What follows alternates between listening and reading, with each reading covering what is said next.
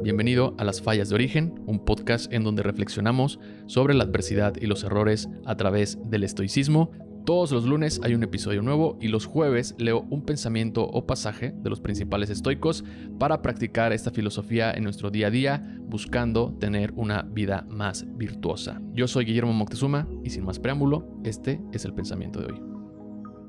Seguramente alguna vez te ha pasado que alguien habla mal de ti, en el trabajo porque a esa persona le caes mal, en tu familia porque piensan que eres el consentido de los abuelos, entre tus amigos porque a pesar de su amistad critican tus acciones. En cualquier caso, no hay absolutamente nada que puedas hacer, porque no está en tu control. Sí puedes hablar con ellos y enfrentarlos de alguna manera, pero al final puede que siga igual.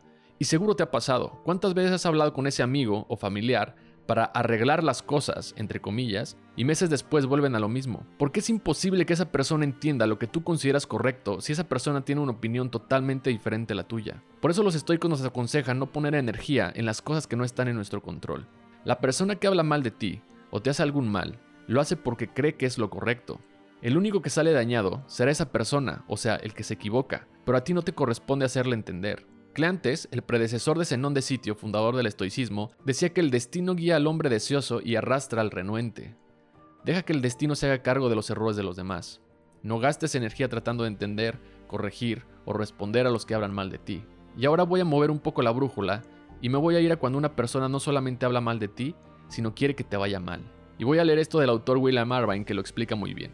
Date cuenta que muchas personas, incluyendo tal vez tus amigos, conocidos y hasta tus familiares, quieren que falles en tus compromisos o lo que quieras lograr. Tal vez no te lo van a decir a la cara, pero esto no significa que no están en contra de ti en silencio. Las personas hacen esto en parte porque tu éxito los hace ver mal, por lo tanto se sienten incómodos. Porque si tú puedes tener éxito, ¿por qué ellos no?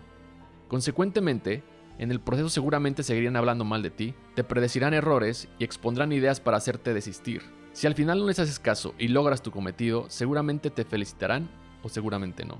Lo poderoso de esta idea es que al no hacerles caso es de cierta manera una señal de que lo que haces no lo haces por ganar admiración y validación de las personas. Pero la ironía es que los estoicos entre más se rusaban a buscar la admiración de las personas, más éxito tenían logrando obtenerla.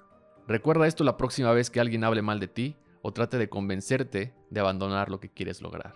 El siguiente fragmento es del libro El Inquiridión de Picteto. Cuando alguien te hace mal o habla mal de ti, Recuerda que lo hace y lo dice convencido de que es lo que corresponde. Es imposible que se deje guiar por lo que tú opinas, sino por lo que él opina. De modo que si lo que opina está mal, el que sufre un daño es él que se equivoca. Si él erra en su opinión, él es el que se daña, porque él es quien está engañado. Partiendo de estos presupuestos, te dirigirás al que te insulte movido por la indulgencia. De hecho, repítete esto cada vez que te encuentres en esta posición. Es su opinión.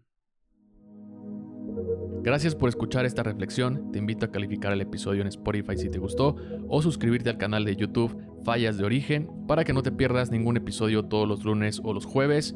Que tengas un gran día.